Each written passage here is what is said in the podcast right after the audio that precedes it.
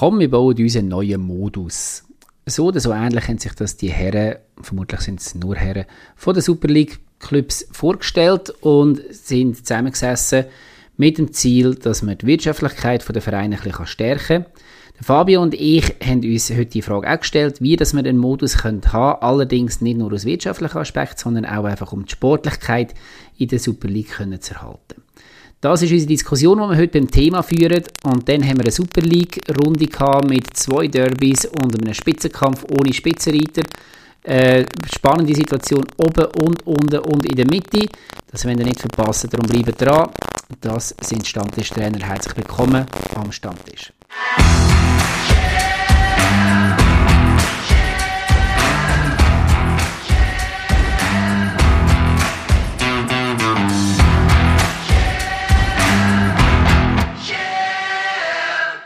So, Fabio, herzlich willkommen. Du siehst ein bisschen müde aus, muss ich sagen. Alles gut bei dir?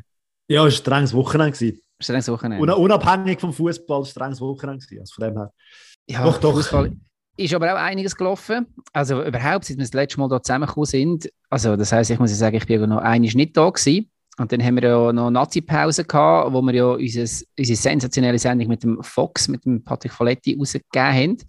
Äh, die, die es nicht gelassen haben, es ist wirklich recht, recht geil, ist ja der Goalie-Trainer der Nationalmannschaft und vorher selber lang Goalie gewesen. Und er redet recht so ein bisschen aus dem, sagt man dem, Neidrückchen, sagt man dem einfach so ein bisschen Background-Infos? Nähkästchen, ja. Ich weiß nicht, ob es ein Schweizer Wort dafür gibt. Nein-Kästchen. Nein, Kästchen schon, oder? Passt, passt ja. nicht schlecht. Nein, er erzählt recht geil, wie das so abgeht. Ähm, ja, die ganze Organisation, beziehungsweise halt eben auch so in der Kabine und so weiter, über Ernährung auf den Inseln, im Fußballbereich und so sehr, sehr geil. Wer es noch nicht gelost hat, unbedingt hören. Ähm, ich würde es hören, wenn ich es nicht selber geführt hätte, das Interview.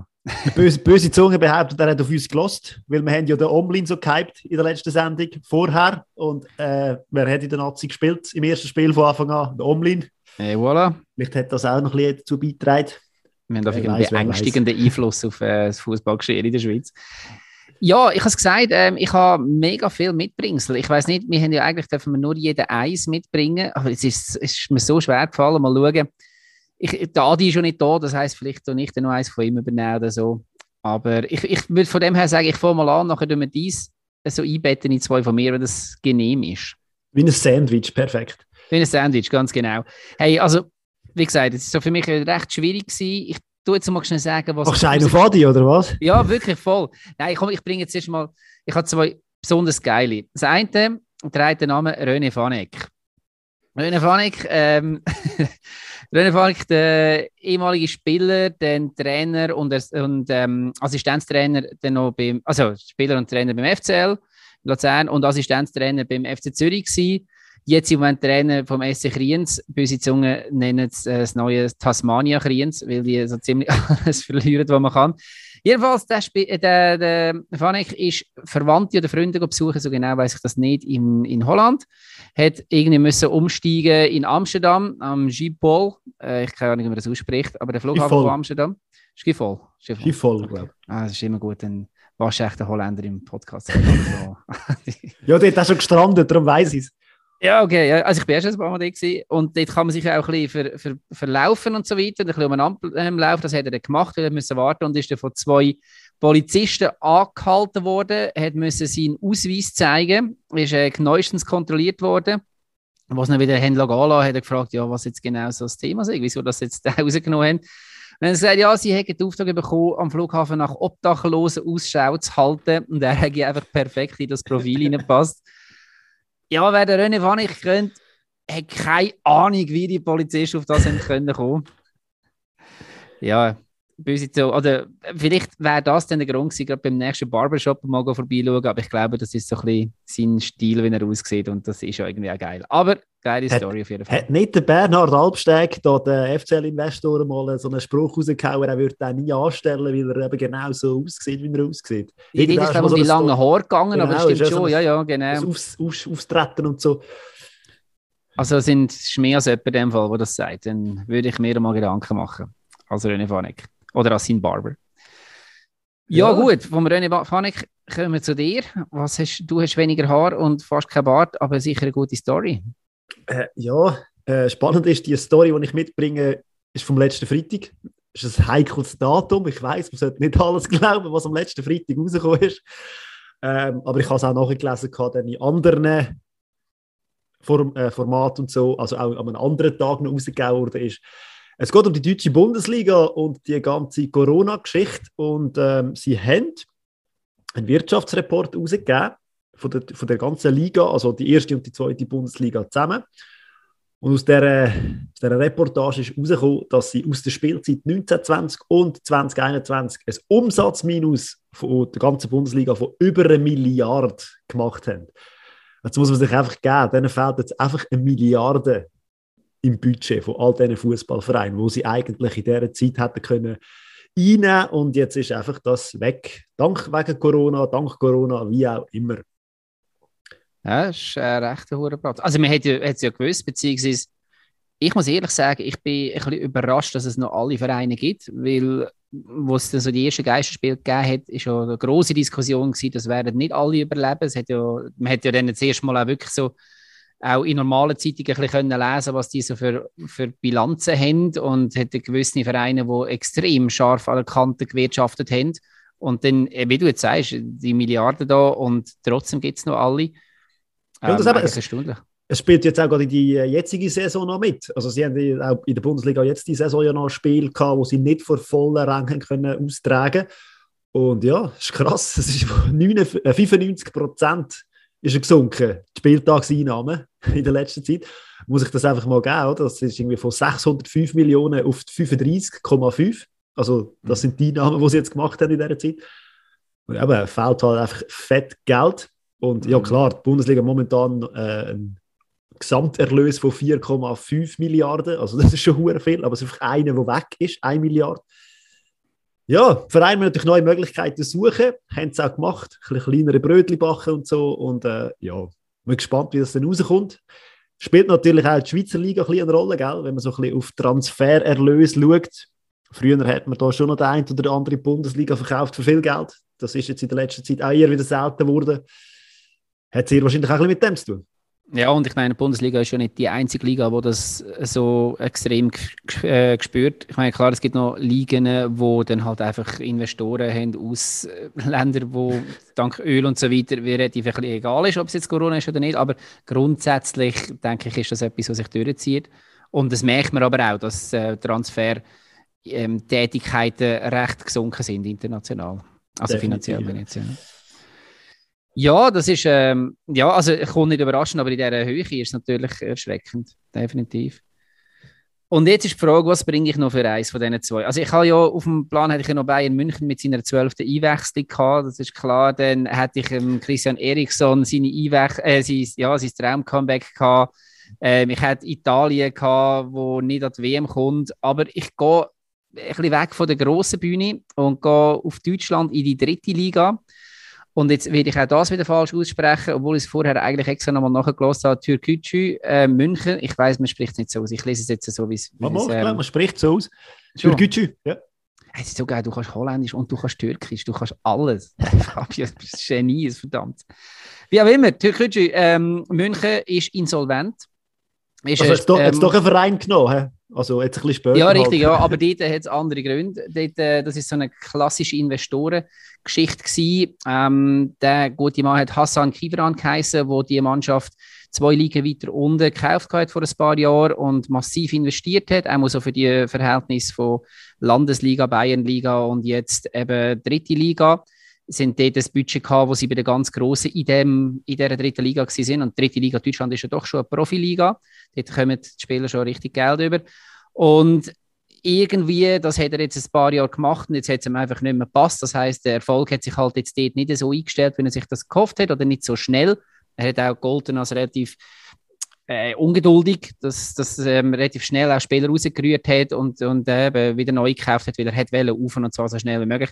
Jetzt hat er genug gehabt, hat hingeschmissen und das hat für den Verein bedeutet Insolvenz. Man hat ähm, Stadionmiete nicht können zahlen, das heißt selber hat man eigentlich kein richtiges Stadion gehabt, man hätte können im Olympiastadion mal noch spielen, wo man etwa 1000 Leute hatte, mehr nicht.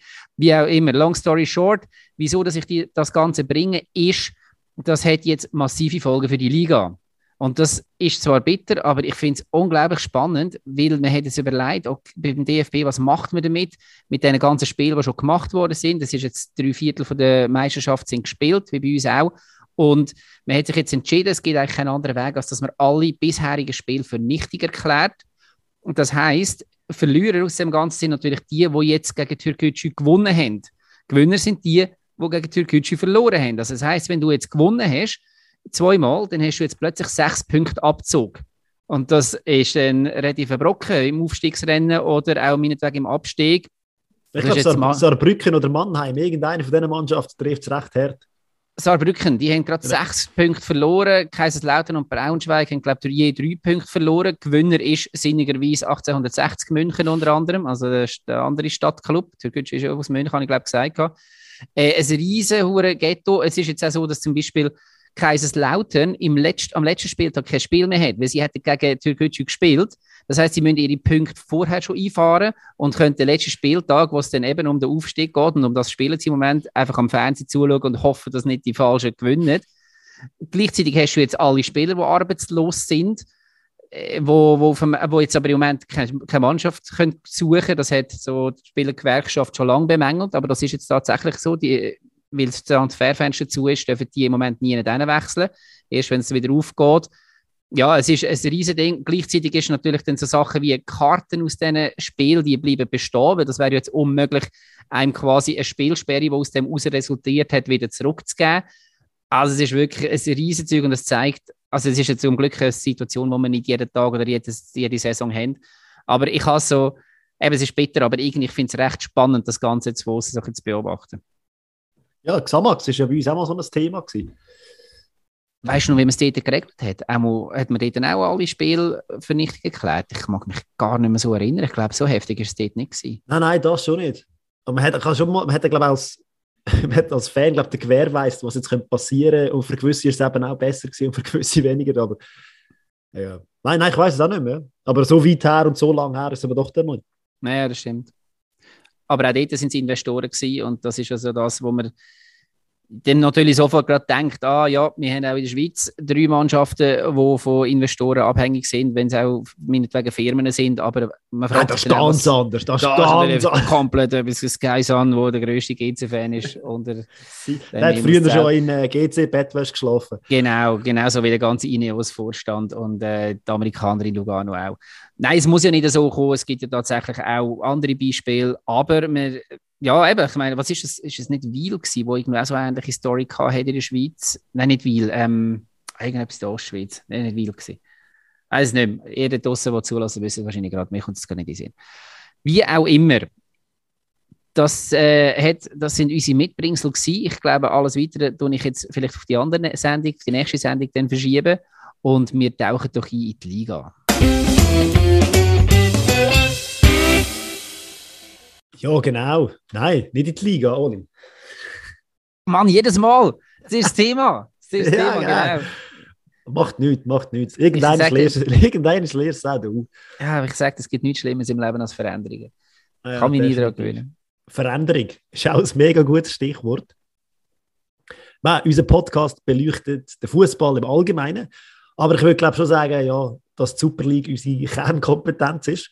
Und wenn natürlich in der Kernkompetenz Super League mal wieder eine Modusänderung ein Thema ist, dann hören wir natürlich ganz genau her. Schließlich betrifft das uns ja, weil äh, wenn plötzlich 18 Mannschaften in der Super League spielen, dann wird unsere Sendung sehr wahrscheinlich vier, fünf Stunden lang gehen. Ja, und, und unsere Vorbereitungszeit auch. Genau, und das wird ja niemand. Darum äh, schauen wir da doch, dass das mit dem Modus äh, einigermaßen bleibt. Wir besprechen es jetzt natürlich. Eben, es wird wieder viel diskutiert, wird lamentiert und viele Experten geben ihre Meinungen dazu ab.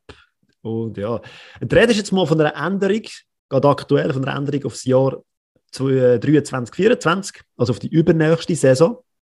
Und ja, verschiedene Clubs fordern da eine Vergrößerung der Liga, weil sie dann mehr Planungssicherheit haben. Das ist mal ihr Credo. Und ich würde sagen, äh, wir hören doch gerade mal dem Adi zu. Er ist heute nicht da, aber er hat mal seine Meinung uns kundgetan und wir spielen jetzt einfach schnell ein. Ciao zusammen, danke Fabio für die tolle Aufgabenstellung. Ich kann leider nicht dabei sein, aber ich denke, bei dem wichtigen Thema wollte ich trotzdem meinen Senf dazugeben. Ja, für mich ist es relativ einfach. Ich werde auf ein klassisches Modell äh, Aufstockung auf 14 Teams, vielleicht sogar 16 Teams, müssen wir anschauen. Je zwei Spiele, ein oder zwei Absteiger, jemand in die Barrage. Ich glaube, es gibt genug gute Teams in der Nazi B die könnten nachrücken und natürlich der Rattenschwanz, was mitzieht, auch in die Promotion League, aber ich glaube auch in der Promotion League hat es genug gute Teams, die in die Nazi B rauf. Ich würde behaupten, es würde das Niveau in der Breite wirklich wieder stärken. Ich glaube aber auch vor allem die Attraktivität wird höher werden, weil die hat jetzt schon ein bisschen abgenommen, muss man sagen. Und ja, alle Ideen, die Richtung Halbierung von Punkten oder Liga gehen oder eine Vermischung zwischen Cup und Liga, das ist für mich einfach wirklich Müll. Äh, ich weiss, ihr seid mega Fan von der Aufabstiegsrunde von früher. Ich bin's nicht. Ähm, ja, ich würde wirklich das klassische Modell haben. Gut. Danke vielmals, Adi, für das Statement. Danke, Adi. Wir sehen, du, bist auf, ja, du bist auf der klassischen Schiene mit äh, nicht gross Punkteteilungen und so weiter. Ähm, Oli, siehst du es ähnlich oder siehst du da völlig einen anderen Aspekt als wichtiger? Ja, ich muss vielleicht weiter vorne anfangen und das ist jetzt vielleicht, mache ich mich jetzt vielleicht nicht so beliebt, aber ich bin früher einer der grössten Kritiker von dem Modus gewesen und mittlerweile finde ich ihn so, wie er ist, eigentlich recht geil.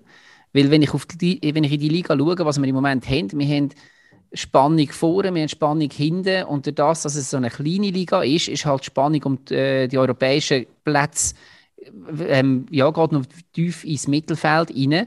Darum ist für mich so ein bisschen die erste Frage, wieso ist, woher kommt es, dass, dass man das zwingend jetzt gerade muss ändern muss? Weil wir haben, wie gesagt, Saisons gehabt, wo super langweilig war. Aber jetzt, im Moment, läuft es ja eigentlich für dich eine extrem spannende Liga. Oder wie siehst du das? Ja, ich glaube, es ist auch ein bisschen der sportlichen Situation geschuldet. Jetzt haben wir ja eben das äh, nicht nur eine Mannschaft, also momentan spielt auch noch kleine um einen Meistertitel, aber ja, es ist ein bisschen spannender geworden. Nein, es ist wirklich ein Wunsch der Teams weil es schon damals bei der letzten Veränderung, die man eigentlich hätte wollen machen, ist so damals ein Wunsch gewesen. Und die Teams, also die 10 Superligisten, nehme ich jetzt mal an, natürlich auf das Planungssicherheitsding abfahren und sagen, hey, wir müssen uns etwas ändern, weil es momentan wirtschaftlich ist es schwierig, wenn einer direkt absteigt und einer ähm, in die Barrage muss, dann können sie wie nicht planen, weil ja, man hat dann Angst, dass die Hälfte von der Liga und so hat ja auch mal der Edmund Isotz, der alte Ligachef, ausgedrückt gehabt, spielen Basel und IB um einen Titel, alle anderen um einen Abstieg ist jetzt die Saison ein bisschen anders rausgekommen, aber ähm, ja, ja, das ist schon. das grosse Credo von der Ding. So. Die Frage ist halt auch da wieder die alte Frage, oder sportlicher Wettkampf versus finanzielle Sicherheit. Aber wenn man jetzt davon ausgeht, dass man die Liga vergrößert, dann gibt es einfach eine Sicherheit halt für die Bestehenden. Also dann haben die Mannschaften, die jetzt irgendwo hinten dran sind, und das würde ich jetzt mal sagen, von Sion bis Lausanne, wissen dann einfach, okay, es hat vermutlich nochmal zwei, drei, vier Mannschaften, die definitiv schwächer sind als wir und das sind wir irgendwo safe. Aber es ist ja irgendwo, ja, die Frage ist halt dann auch wieder, eben, was, was macht es mit, der, mit der Spannung? Und das ist ja schlussendlich auch irgendwo eine Sicherheit, kommen die Leute noch ins Stadion. Wenn du eine größere, größere Liga hast und die, das heißt, du hast dann einfach auch ein Mittelfeld, wo du vielleicht unter Umständen zum dem Zeitpunkt, wo wir jetzt sind, nämlich im letzten Viertel, schon bereits irgendwo das Niemandsland bedeutet, ich, ja, ich, wie gesagt, du, du hast vorher schon gesagt, ich, find, ich bin da kritisch eingestellt dagegen. Ja, das verstehe ich natürlich. Aber wenn man es so ein bisschen anschaut, das ist wirklich auf der einen Seite die äh, Wirtschaftlichkeit und auf der anderen Seite die ähm, Challenge, die man hat. Und das kann man wie, ich glaube nicht, kann, ich glaube, es gibt einfach keine richtige, richtige Lösung, wo man beides kann richtig schön mit einbeziehen kann. Wenn man jetzt mal auf das österreichische Modell ist immer wieder ein Thema. Mhm. Die Österreicher haben eine Zwölferliga, wo sie zuerst spielt alle gegen alle und dann wird gesplittet. Sechs spielen um einen Meistertitel, sechs spielen um die Abstieg, in der Abstiegsgruppe. Und eben, es werden Punkte halbiert.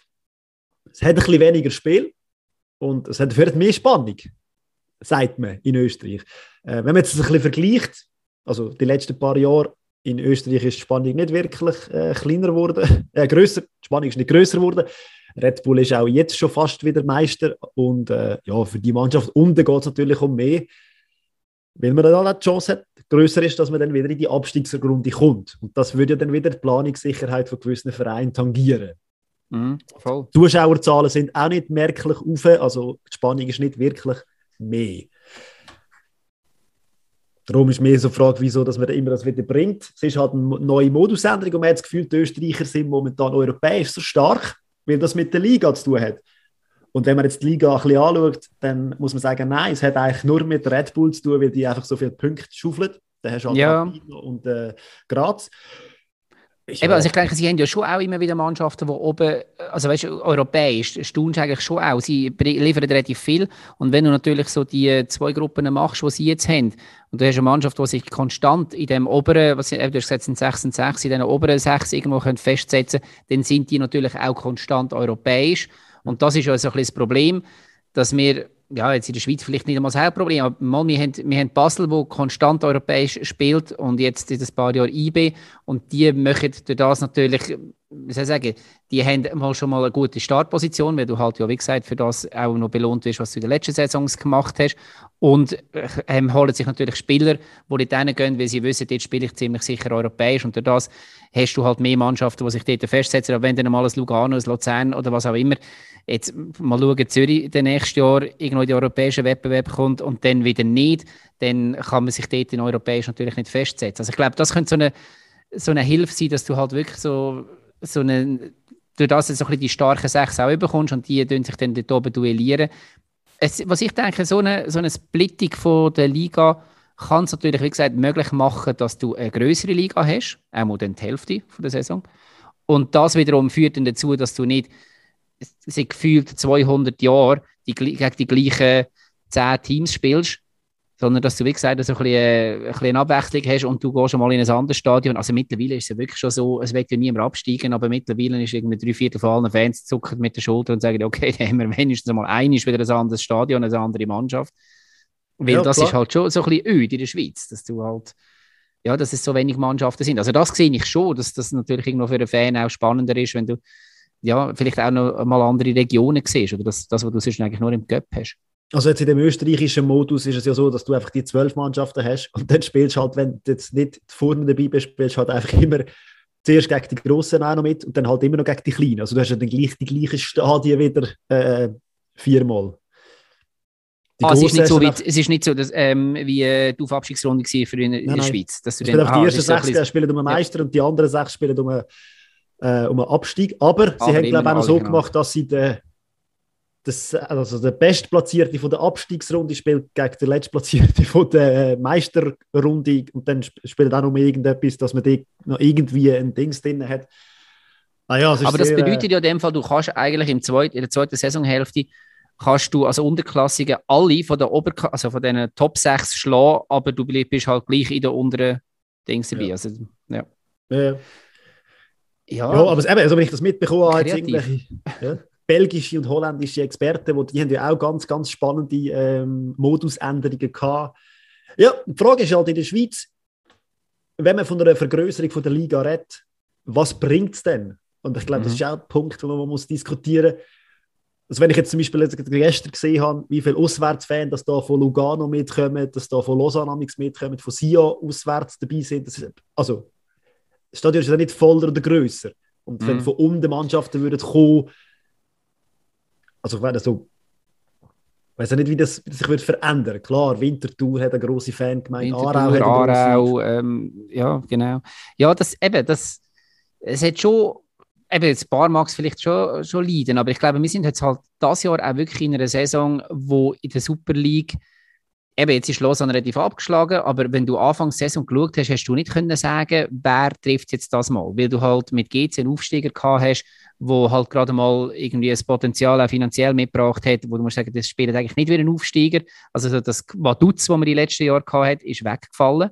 Ja. Und dann wären natürlich gewisse Manager nervös, weil sie halt Planung machen für die Super League für die nächsten fünf Jahre oder so. Und jetzt siehst du, okay, es kann Lausanne treffen, es kann Luzern treffen, es kann GC treffen, es kann Sion theoretisch auch noch treffen. Und das sollte man wahrscheinlich verhindern. Aber eben, ja, bei, bei allem Verständnis für das Finanzielle und eben gerade als Unterstützer von einem von diesen vier, der da betroffen ist in dem Rennen, aber ich wollte schlussendlich einen sportlichen Wettkampf. Und ja, dann trifft es halt einmal eine Mannschaft. Also ich finde, das dürfte nicht der Grund sein. Und wenn du das als Grund nimmst und gleichzeitig als Resultat halt noch mehr Mannschaften hast, die nicht nach vorne spielen, weil sie das Spielerpotenzial sich einfach nicht leisten können, die keine Auswärts- und im besten Fall auch keine Heimfans haben, Klar, eben, das hast du ja jetzt in der Superliga auch schon, aber das müssen wir ja nicht noch mehr haben. Also wir, wir längern die, die Mannschaften im Moment. Absolut. Und ich glaube auch, dass die Attraktivität von der Challenge League ein auf dem Spiel steht. Ich meine, wenn du jetzt denen noch Aarau und äh, Winterthur wegnimmst, ist es dann doch auch sehr, oder Thun halt noch, dann ist es dann doch auch sehr, äh, ja, nicht langweilig von der Liga. Also sportlich gesehen ist es ja gleich entspannend, aber äh, von der Attraktivität auch von den Gegnern. Wenn es dann mal einen grossen trifft, haben sie vielleicht einfach noch mehr Freude, wenn sie die unten sind, aber dann spielst du dann halt ja, gegen Yverdon oder gegen Stade Lausanne oder das ist halt schon immer das Gleiche. Ich glaube auch, dass die Challenge League da relativ gut daran tut, da mitzureden. Also vor allem der Verein, dass es nicht äh, wirklich so eine Liga gibt, wo man dann muss sagen, okay, die äh, interessiert jetzt wirklich niemand mehr. Also von dem her können wir vielleicht festhalten, oder habe ich dich jetzt, wenn ich dich jetzt richtig verstanden habe, dass du ein bisschen mit mir übereingehst, dass wenn man die Liga vergrößert, dann muss man einen Modus machen, wo auch eine gewisse Attraktivität beinhaltet und wo dann halt aber gleich auch ein Absteiger halt, also ja, ich meine, ich finde auch jetzt eigentlich schon, dass es nicht so ist, dass du in der Schweiz relativ einfach raufkommst von der Challenge in die Super League. Ich finde, es ist schon relativ schwierig. Du hast den einen, der wechselt jedes Jahr, aber das ist unter Umständen, ich glaube, in einem normalen Jahr ist das der, der das Jahr vorher aufgestiegen ist, der steigt dann in den meisten Fällen auch wieder ab. Und dann hast du noch eine Barrage und das ist verdammt schwierig, dort zu bestehen. Und dann, ja, also schlussendlich, wenn du als Super League-Verein dort äh, verlierst, dann verlierst halt. Also wie gesagt, wir, wir sind ja irgendwie schlussendlich Fan von, von Sport und nicht von purem Entertainment. Meine ja, ich meine, die, die, die Barrage hat ja auch einen gewissen Reiz. Also dort mobilisierst du dann auch wieder Massen. Es geht ja um etwas, es geht ja, man sagt ja dann ums pure Überleben für gewisse Vereine. Aber wenn man jetzt so geschaut hat, wer abgestiegen ist und wer wieder aufgestiegen ist in letzter Zeit, das hat jetzt keine Mannschaft genommen. Äh, Zürich ist stärker raufgekommen, GC ist äh, mit einem neuen Investor stärker raufgekommen. Also die haben es auch wieder geschafft, raufzukommen. Und ich glaube, das würde allen anderen Vereinen schon auch, würde es auch schaffen. Ja, also klar, eben Thun hat es zum Beispiel nicht geschafft. Aarau damals auch nicht. Vaduz, ja, kann es noch schaffen. Aber es ist, ja, eben, also ich, wenn ich jetzt mal schnell die Challenge League anschaue, es hat schon attraktive Mannschaften dort unten, aber eben, die sind natürlich dann schon auch wahrscheinlich mittlerweile recht abgeschlagen, auch wenn sie noch grosse Namen haben, wie ein Xamax beispielsweise. Ähm, eben, wie ein Thun, wie ein Schaffhausen auch, Vaduz, Winterthur, Aarau. Aber ja, ich glaube wirklich nicht, also wenn wenn man das vergrößert, dann müsste auch die Durchlässigkeit irgendwo größer werden. Dann müsstest du einen größeren Wechsel haben, dass, wie gesagt, das Schaffhausen mal wieder raufkommt, dass es Vaduz raufkommt und dann meinetwegen halt auch mal einer von dort oben wieder trifft. Ja, aber eben, wenn es mal auf die Planungssicherheit auch zurückgeht, von den Vereinen von oben, dann müssen wir ja fast ein, eine eigene Liga machen, wo man sich dann wie im Eishockey, wo es momentan so ein bisschen Plan ist, dass man sagt, ja, es sind dann einfach die fixen Mannschaften und wo man gar nicht mehr auf- und absteigen kann. Und dann hast, wieder, dann hast du deine Planungssicherheit. Und dann müsstest du aber rein theoretisch, das haben wir letztes Mal erzählt, dann müsstest du Playoffs einführen, damit der Reiz dann eben wieder hast, die ganze Saison lang. Und im Fußball Playoffs ähm, äh, bin ich jetzt schon noch ein bisschen hin und her gerissen, wie das soll cool finden oder nicht. Im Eishockey funktioniert es. Ob es im ja, Fußball funktioniert, ist eine ganz andere Sache. Aber Im Prinzip hast du, also ja, es ist so ein bisschen wie ein ausgebauter Cup, oder? Also einfach halt nur in der obersten Liga. Aber ja, dass du dann halt so einen so einen Playoff-Baum hast. Ja, ich sehe es auch nicht so wirklich. Ich weiß es nicht. Also ich, ja, ich, ich habe einfach Angst, dass es wieder irgendein Konstrukt gibt, einfach, dass man es gewechselt hat und ich töne jetzt wieder extrem konservativ, um das geht es mir nicht. Ich bin sehr gern bereit für einen neuen Modus, wenn er dann aber auch nicht nur einfach die wirtschaftliche Stabilität bringt, sondern halt, wie gesagt, ich habe es schon ein paar Mal da gesagt, einfach auch eine sportliche Attraktivität größer macht. Und das finde ich, das darf man mit immer machen. Aber dann muss man auch über Sa Sachen reden, wie wie wir die Schwächeren unten vielleicht auch stärken. Also wir haben das, glaube ich, auch schon diskutiert gehabt. Ich weiß nicht, ob das aktuell noch so ist, aber ich kann mir nicht vorstellen, dass man das geändert hat. Eine Liga wie zum Beispiel in England, wo der Aufsteiger einfach gerade mal einen ordentlichen Batzen Geld bekommt, dass er irgendwo kann mitspielen und dort funktionieren. Aber wenn du halt einfach bewusst jedes Jahr drei, vier Mannschaften auflässt, nur als Kanonenfutter, dass die dann aber ganz sicher auch wieder runtergehen und die schön schwach halten, dann finde ich es feig und dann können wir es auch sein lassen. Ja, und das ist das, auch durchschaubar, finde ich. Ja, das sehe ich genauso. Und eben, wir zwei so ein bisschen Adi angesprochen, so die, die Romantiker, die die auf Abstiegsrunde so cool gefunden haben. Da hat schon gelebt davon, wenn man die Zuschauerzahlen damals analysiert hat, mit dem FCB, mit GC damals, da sind ja auch etliche Rekorde purzelt und die Aufabstiegsrunde, die hat auch, auch gepackt. Die Frage ist, ob man das wieder einführen kann oder nicht. Ich glaube, da, äh, das wird extrem schwierig, da, dass man das wieder einführt. Und schlussendlich hat man dann einen Konsens, wo man sich die Liga aufstockt und irgendetwas macht zwischendrin. Also ich sehe es momentan auch nicht so. Ich würde sagen, dass man es lassen sollte, ganz ehrlich.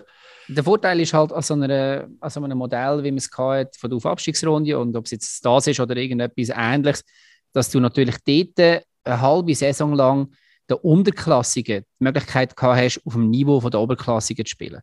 Und das wiederum ist natürlich sehr gut für die Unterklassigen, aber ja, da sind wir jetzt wieder an dem Punkt, das wird ja niemand oben. Wenn niemand will, niemand in der Super League will die Challenge League stärken. Das ist einfach ein Fakt. Weil ja, das logisch. dann halt einfach eine Bedrohung von unten wächst. Also macht man die lieber noch schwächer. Aber das wäre natürlich, wie gesagt, also ich komme jetzt, ich sage es jetzt glaube zum, zum fünften Mal schon, aber ich, das ist die Sportlichkeit, die ja. ich, äh, wo ich absolut würde begrüßen. Aber der andere Punkt ist natürlich auch immer wieder, wieso brauchen wir die Sicherheit? Und da geht es ja, natürlich, das eine ist einmal so das Bestehen, dass die Vereine natürlich heute auch viel grösser sind als, also ich meine das ganze rundum, als wir sie noch hatten zu den auf Abstiegsrundenzeiten. Das ist ein riesen Apparat auch von Angestellten und so weiter, wo man damals noch nicht hatte. Und das ist natürlich, das, kannst du dir nicht halten, wenn du absteigst. Oder du kannst es vielleicht knapp halten, wenn du GC bist oder wenn du der FCZ bist und dann tatsächlich weißt, okay, wir haben Investoren oder den Herr Canepa hinten dran, der uns jetzt ein Jahr lang komme, was wolle, einfach durchboxt. Aber das geht halt nicht mehr. Und darum, wenn sie die Sicherheit, verstehe ich ein Stück weit. Das andere ist halt auch, denn, dass man immer noch irgendwo den Anspruch hat, dass man einfach auch europäisch irgendwo da vorne sein Das heißt, dass unsere, unsere Top-Mannschaft oder im besten Fall unsere Top 2 oder 3 Mannschaften, dass die halt einfach so gut sein müssen dass sie die magischen Nächte wieder pro, äh, produzieren. Und wenn du das willst, wenn das dein Ziel ist, dann wirst du aber keine ausgleichende Liga mehr haben. Weil das, beides geht nicht. Genau, und dann haben wir ja den Anspruch, dass wir eine Ausbildungsliga sein Da natürlich auch sagen, wenn wir den Nachwuchs spielen und sagen, hey, wir setzen auf den Nachwuchs, dann ist natürlich Planungssicherheit wieder ein riesengroßer Wert. Wenn man weiß, dass man quasi nicht kann absteigen kann, dann kann man auch mal sagen, okay, das spielen wir halt mit vier, fünf Einheimischen oder jungen eigenen Junioren. Und das, ist, das wäre dann halt der Pluspunkt von der ganzen Situation, dass man sagt, ja, wir müssen aber auch das fördern, dass man die Jungen einsetzt oder muss einsetzen.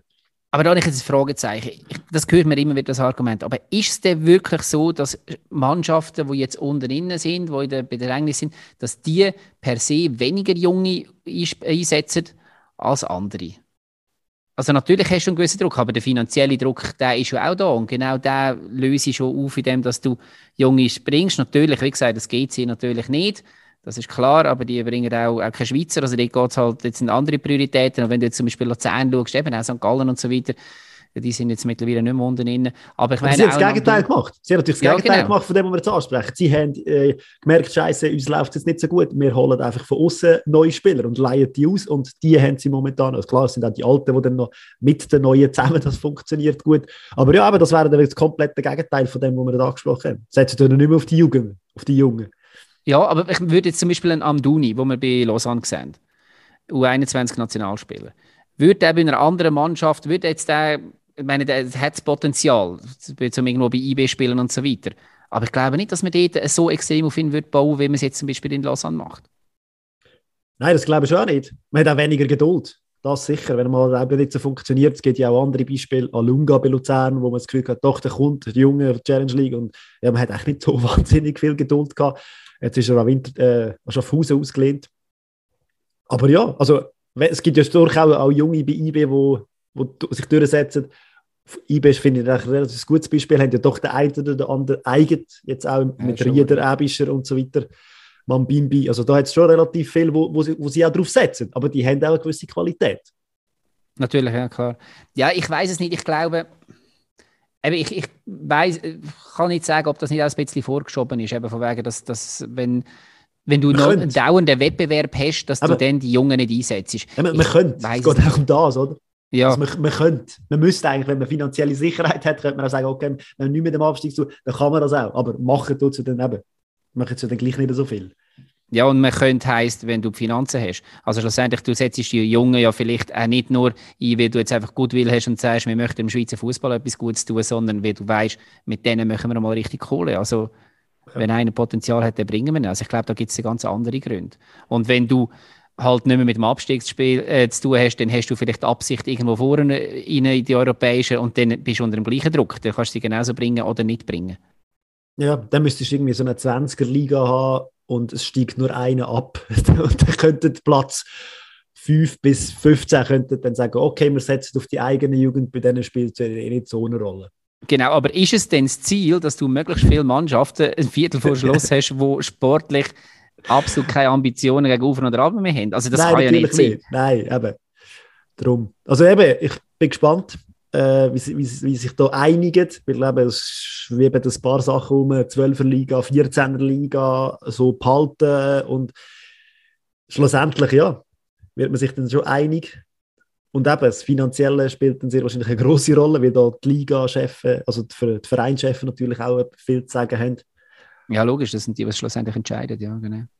genau. Ja, also ich weiß nicht, wenn wir jetzt so darüber reden, ich fände es schon auch schön, wenn wir noch den einen oder andere Challenge League-Gist vielleicht oben haben, aber wie gesagt, der Grund darf nicht der sein, dass man halt einfach Kanonenfutter hat und sich durch das irgendwo absichert. Das finde genau. ich wenig prickelnd. Und was noch schön ist an dem Vorschlag, wo ja der Adi auch gebracht hat, man hat weniger Spiel. Das ist das, was wir letztes Mal auch angesprochen haben. Dass man so viel, man hat immer mehr Spiel, man hat praktisch nie mehr Pause und man würde dem ein bisschen entgegenwirken, dass die Vereine ein bisschen weniger Spiel hätten. Wenn man die Liga wird vergrößern, gibt es ein bisschen weniger Spiel. Hast du nur noch gegen jeden, zwei, gegen jeden einisch. Genau. Also zweimal natürlich daheim und auswärts, ja. Genau. Statt das wäre halt dann auch ein Vorteil, könnte man sagen. Ja, es ist dann vielleicht was ja, ist ja vielleicht schon auch geil, wenn du weißt, oh, jetzt ist denn das Spiel in, in Lugano und es ist nicht, ah ja, gegen die haben wir ja eh noch drei weitere Mal, sondern das ist jetzt in dieser Saison. Ja, definitiv. Also Aber, gegen äh, Lugano nur zweimal müssen spielen, ist sowieso schon mal ein positiver Grund. da sind wir uns einig. Das ist Gut. doch schön. Ja, ja aber eben, die heutige... wir da, solange wir uns einig sind. Genau. Ja, weil es sind ja ja. Teams jetzt in unserer Liga und äh, die haben am Wochenende wieder dürfen die Hose. Genau, und was die da so abgeliefert haben, das schauen wir uns jetzt an.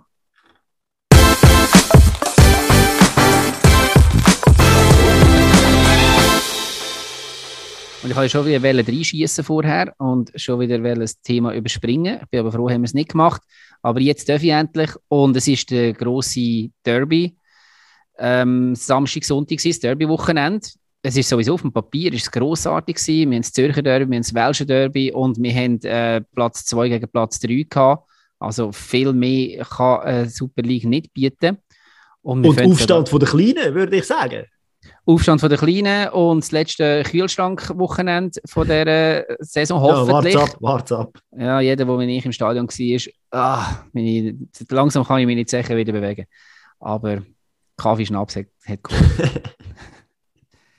Ja, wir fangen an mit dem Zürcher Derby. Ähm, FCZ gegen GC, wo äh, die Südkurve, Südkurve gesperrt war. Und das hat überhaupt keine Stimmung gehabt. Es hat überhaupt keine Fans vom FCZ gehabt. Genauso wie sich die Liga das, die Liga das überleidet.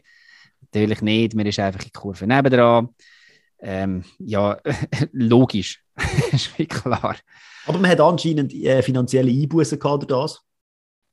Ein ist das so? Ein paar Franken. Ja, weil ich nehme an, da hast du die Tickets nicht können verkaufen. Ich weiß nicht, wie viele Leute das, ähm, dass sich das Match schauen wollen, weil die haben ja dann einfach die Billette nebendran müssen kaufen, weil die hast ja nicht einfach können sagen, ich gehe jetzt in die haben ja Stehplatzbillett, weiß nicht, wie das, das gelaufen ja, ist. Aber, eben, aber die haben ja nicht einfach können, also ich habe mich jetzt nicht informiert, aber dann hätte ich jetzt erwartet, dass die dann einfach müssen, also ja, dass sie dann halt einen Sitzplatz zahlen und dass es durch das finanzielle, finanzielle Gewinn gibt für den FCZ.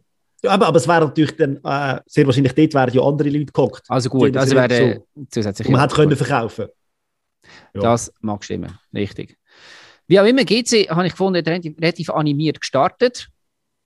Ähm, und also ja, überhaupt nicht so wie halt, also es war eigentlich eine klare Rollenverteilung vor dem Spiel, aber die, die hat sich GC irgendwie nicht so halten ich habe vor allem lange müssen suchen, bis ich herausgefunden habe, dass GC ein sehr spezielles Shirt. Ja, voll ist mir jetzt, wo du sagst, ich, ich habe das Spiel geschaut und irgendwie gar nicht, aber es stimmt, ja. Ähm, aber was ist es nicht, nicht so Camouflage gewesen, gell? Nein, schon, aber so ein komisches Muster und irgendwie grün-schwarz. Ah, ja. sorry, du.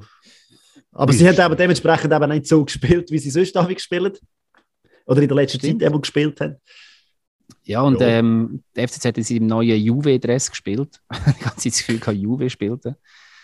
Aber ja, und dann hat mir relativ schnell dann ähm, hat's einen, hat's einen Elfmeter gegeben für die FCZ. Also ein Benudler? Ein Benudler. Ach Mann, ich lehre es einfach nie. Wenn ich es gelernt habe, dann höre ich auf mit dem Podcast. Das kann noch ein bisschen dauern. Ähm, nachdem der Seco Marquesano das Bein im Luftkampf getroffen hat und der Marquesano Mr. 100% schießt er keinen Posten.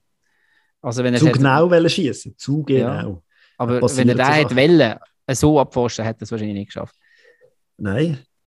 Von dem her schön abpfosten gewesen, wenn man so will sagen. Und es wäre auch aus meiner Sicht ein bisschen unverdient gewesen, aber ja, einfach weil, vom, vom Spielverlauf. Genau, weil GC doch recht aufopferungsvoll da gekämpft hat und sich dann auch belohnt hat, aber halt erst nach der Pause. Genau. Ähm, also zuerst ist, also gibt es ja dann nachher, also sie haben ja eigentlich immer ihre stärksten Phasen, haben sie gerade nach, der, also nach dem Abpfiff gehabt mhm. und dann ganz stark nach der, nach der Pause. Contini muss hure geile Wort von in der in der Pause. Ja, irgendetwas kann der, glaube ich. Also einmal jetzt in dem Spiel. Der Sene, der dann alleine vor dem Goal steht, also herrlich freigespielt war und dann aber dort äh, wirklich kläglich vergeht. Und dann ist aber, das hat irgendwie GC gemerkt, okay, das, da ist etwas zu holen. Ist wie gesagt stärker im Angriff gewesen und hätte dann tatsächlich auch 1-0 können erzielen. Ähm, und zwar durch Morandi, der zuerst ist das Goal nicht gegeben worden. Und dann wegen Offside, da hat man dann aber ein Video, Ref hat dann da korrigiert. und ja, ist, glaube ich, wer im Offside gesagt, oder? Ja, genau. Ähm, schlussendlich, wie gesagt, ist es nicht gewesen, aber sehr, sehr starker Assist von ihm, von der Grundlinie zurückgespielt in Strafraum und dann, ja, genau. Dann Nicht ein bisschen aus, kurzer Pfosten könnte man auch im Goalie, aber Brecher bis jetzt ein sicherer Wert in dieser Saison, also will da nicht irgendwie reinhauen. Aber ja, es sieht ja, halt ja, komisch aus, wenn du das Goal bekommst im kurzen, kurzen Pfosten als Goal. Voll.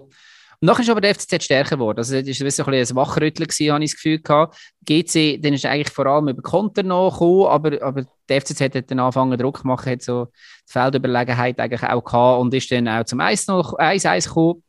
Aber es war ein, ein komisches Goal, gewesen, Ja, also ein bisschen gestochen, aber es ist irgendwie die ganze Zeit ist der FCZ über rechts irgendwie meistens gekommen, Flanken über rechts ist und es ist irgendwie auch dort wieder und ähm, das ist der, ja, das ist der Freistoß von Guerrero. Ailiti ist so halb im Fall oder liegt sogar schon und stochert dann den Ball rein. Er wird angeschossen, sogar nicht. Ich glaube, oder sogar, ja, sogar schießen ja. und schießt nach. Ah, apropos linke Seite von, von GC. ich weiß, was wir heute vergessen haben. so die Gomez. so die Gomez. Jetzt immer noch. Wir müssen mal schauen, wie lange wir das machen. Aber ja. ja. Schade, aber äh, informiert euch doch. Ich glaube, man findet es irgendwo, dass der sich umtreibt im Moment. Genau. Ja, wie gesagt, 1 zu 1, dein Fazit von dem Spiel? Äh, GC verdient den Punkt. FCZ ein bisschen am Straucheln in der letzten Zeit. Nicht mehr so überzeugend, finde ich jetzt. Mhm. Aber, das war das ähm, zweite Spiel in Folge, glaube ich, was unentschieden gespielt haben. Ich habe jetzt wegen der Nazi-Pause nicht mehr komplett im Kopf. Aber ja, vorher haben sie mal gegen St. Gallen verloren. Also es ist, äh, ja, aber äh, wenn man weiß, dass die Konkurrenz auch ein bisschen schwächelt, ist es ja, glaube ich, okay. Wir sind jetzt nicht verloren. Stimmt übrigens nicht, sie haben gegen IB gewonnen am letzten Spieltag. Aber äh, ja, vorher, genau. Also sie sind einmal nicht mehr so konstant am Wegziehen. Genau, gegen St. Gallen 3-0 haben sie verloren im vorletzten Spieltag. Das haben wir noch im Kopf gehabt. Genau. Aber ja, es ist, äh, also zu dem Zeitpunkt am Samstagabend hat man so ein bisschen das Gefühl gehabt, okay, das ist stark das Lebenszeichen von GC. Und gleichzeitig wird der FCZ nochmal spannend machen ja, äh, mit der, äh, der Prognose oder beziehungsweise mit der Ahnung ist mir am Samstag ins Bett gegangen. Es hat aber noch ein zweites Spiel gehabt und das ist Sion gegen St. Gallen gewesen, und dort ist es mindestens resultatmäßig eine klare Sache gewesen. 3-0 hat St. Gallen gegen Sion gewonnen. Nichts nicht Neues, oder? Man kann es so sagen, glaube ich. So wie man es hätte können erwarten eigentlich. es ist am Anfang auch relativ öd gewesen. Das Spiel habe ich jetzt gefunden. St. Gallen sehr hoch gestanden und Sion hat dann ist dann so ein paar Konter gekommen, aber das nicht wirklich so sehr überzeugend gemacht gehabt, die nicht können ausnutzen.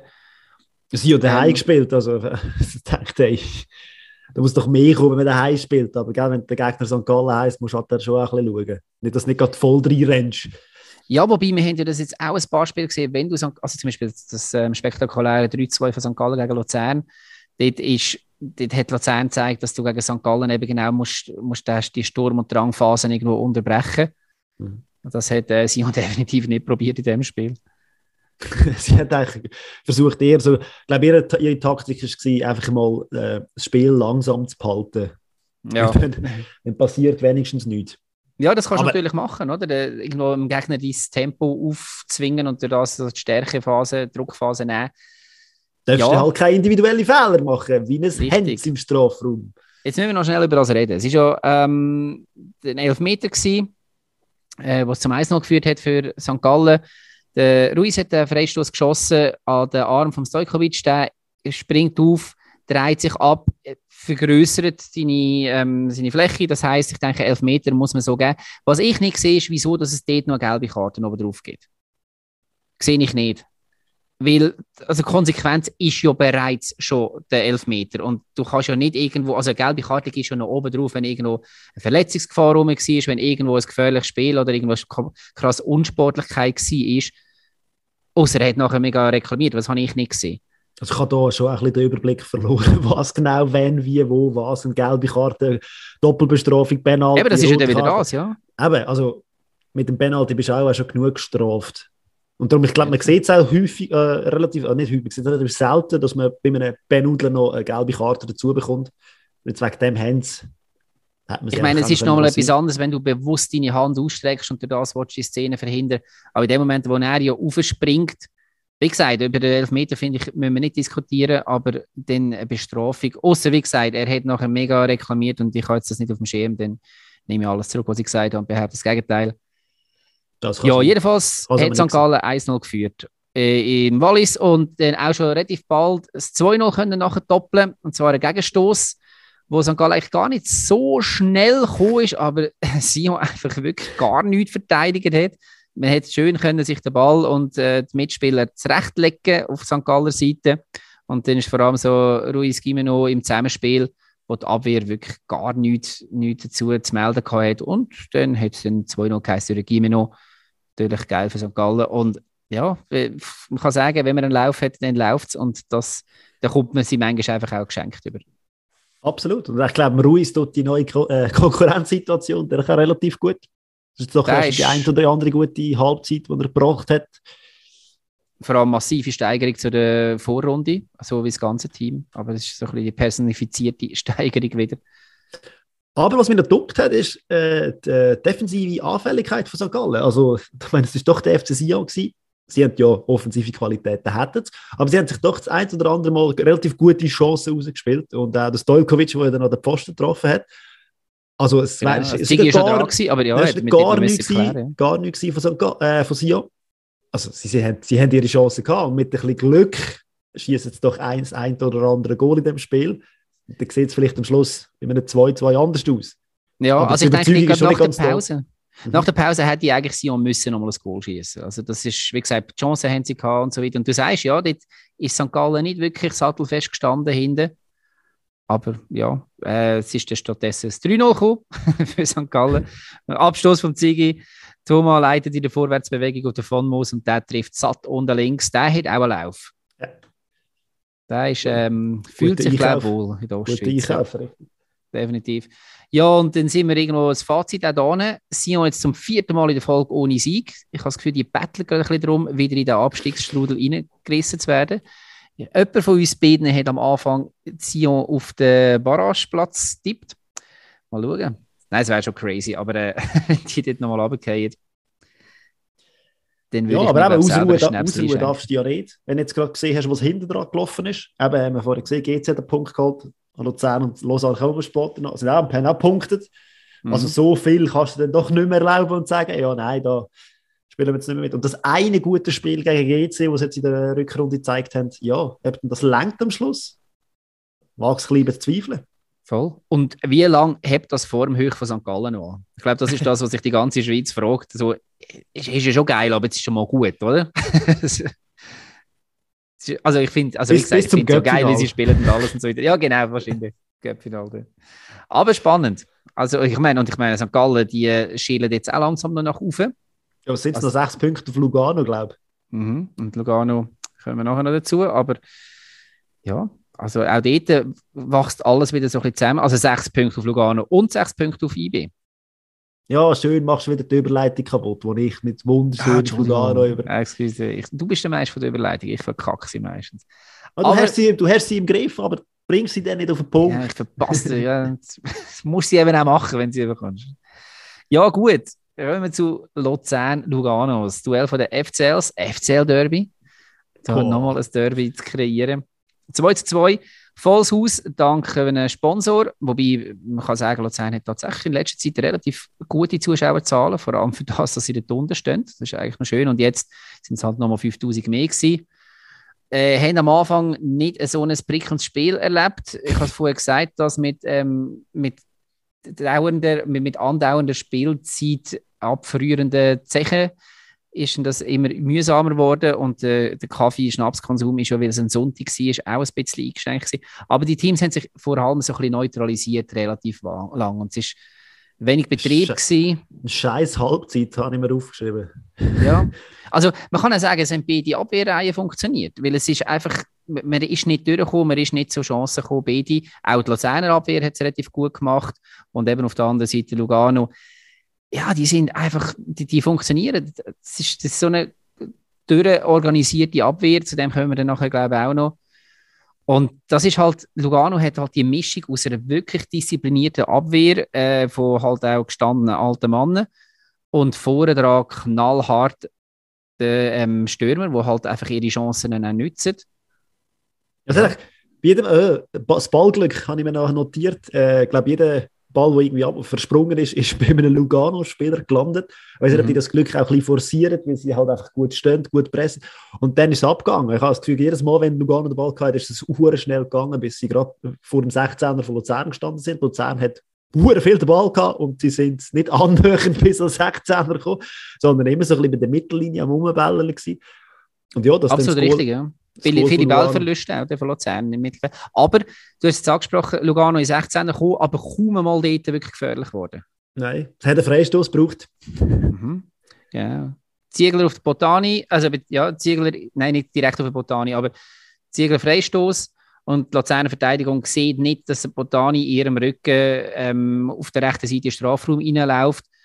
Der kommt mit dem Kopf den Ball über und kann nicht reinlegen. Für mich hat das sehr einstudiert ausgesehen. Mhm. Ähm, ein cleveres Goal von dem her.